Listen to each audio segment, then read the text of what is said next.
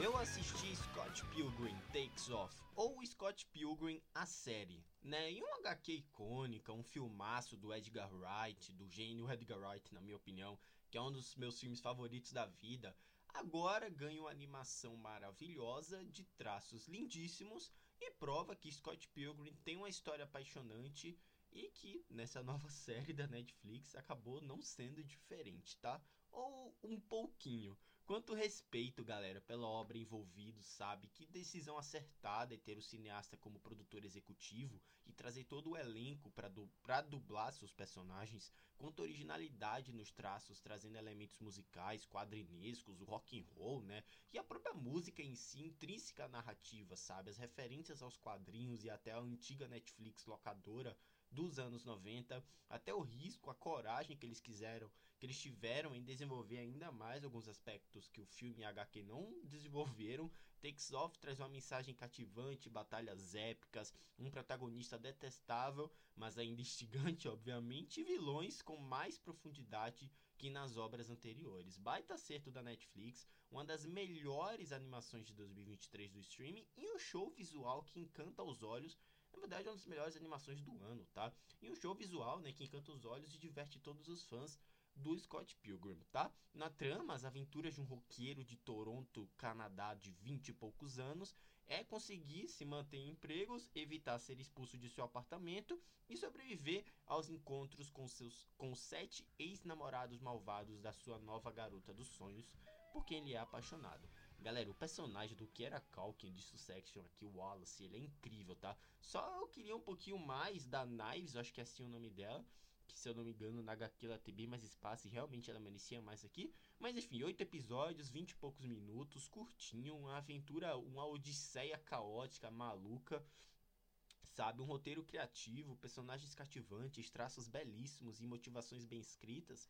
Scott Pilgrim Takes Off mostra ter uma narrativa com um potencial gigantesco e que merece, merece bem mais adaptações, sequências, séries e animações desse universo, tá?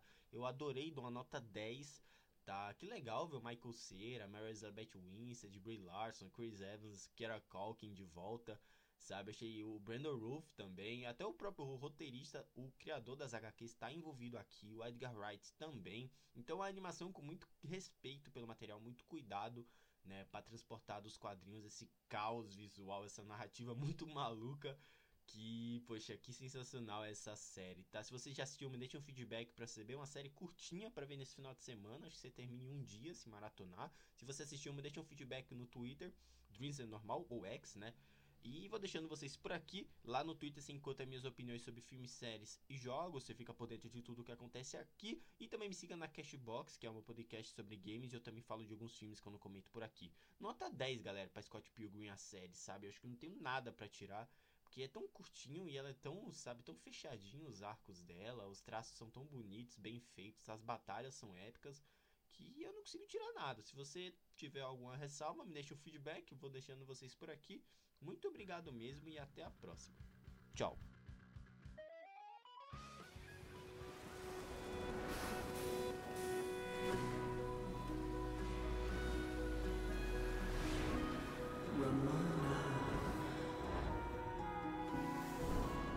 The girl of my dreams? It's time to wake up, dude. I had a dream about that girl again. I didn't care the first time you told me. Care even less now. Toronto, Canada.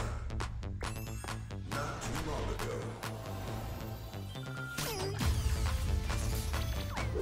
Hey, wanna go out sometime? You want to go on a date with me? Ramona Flowers has seven evil exes, all of whom you must defeat in order to date her. What?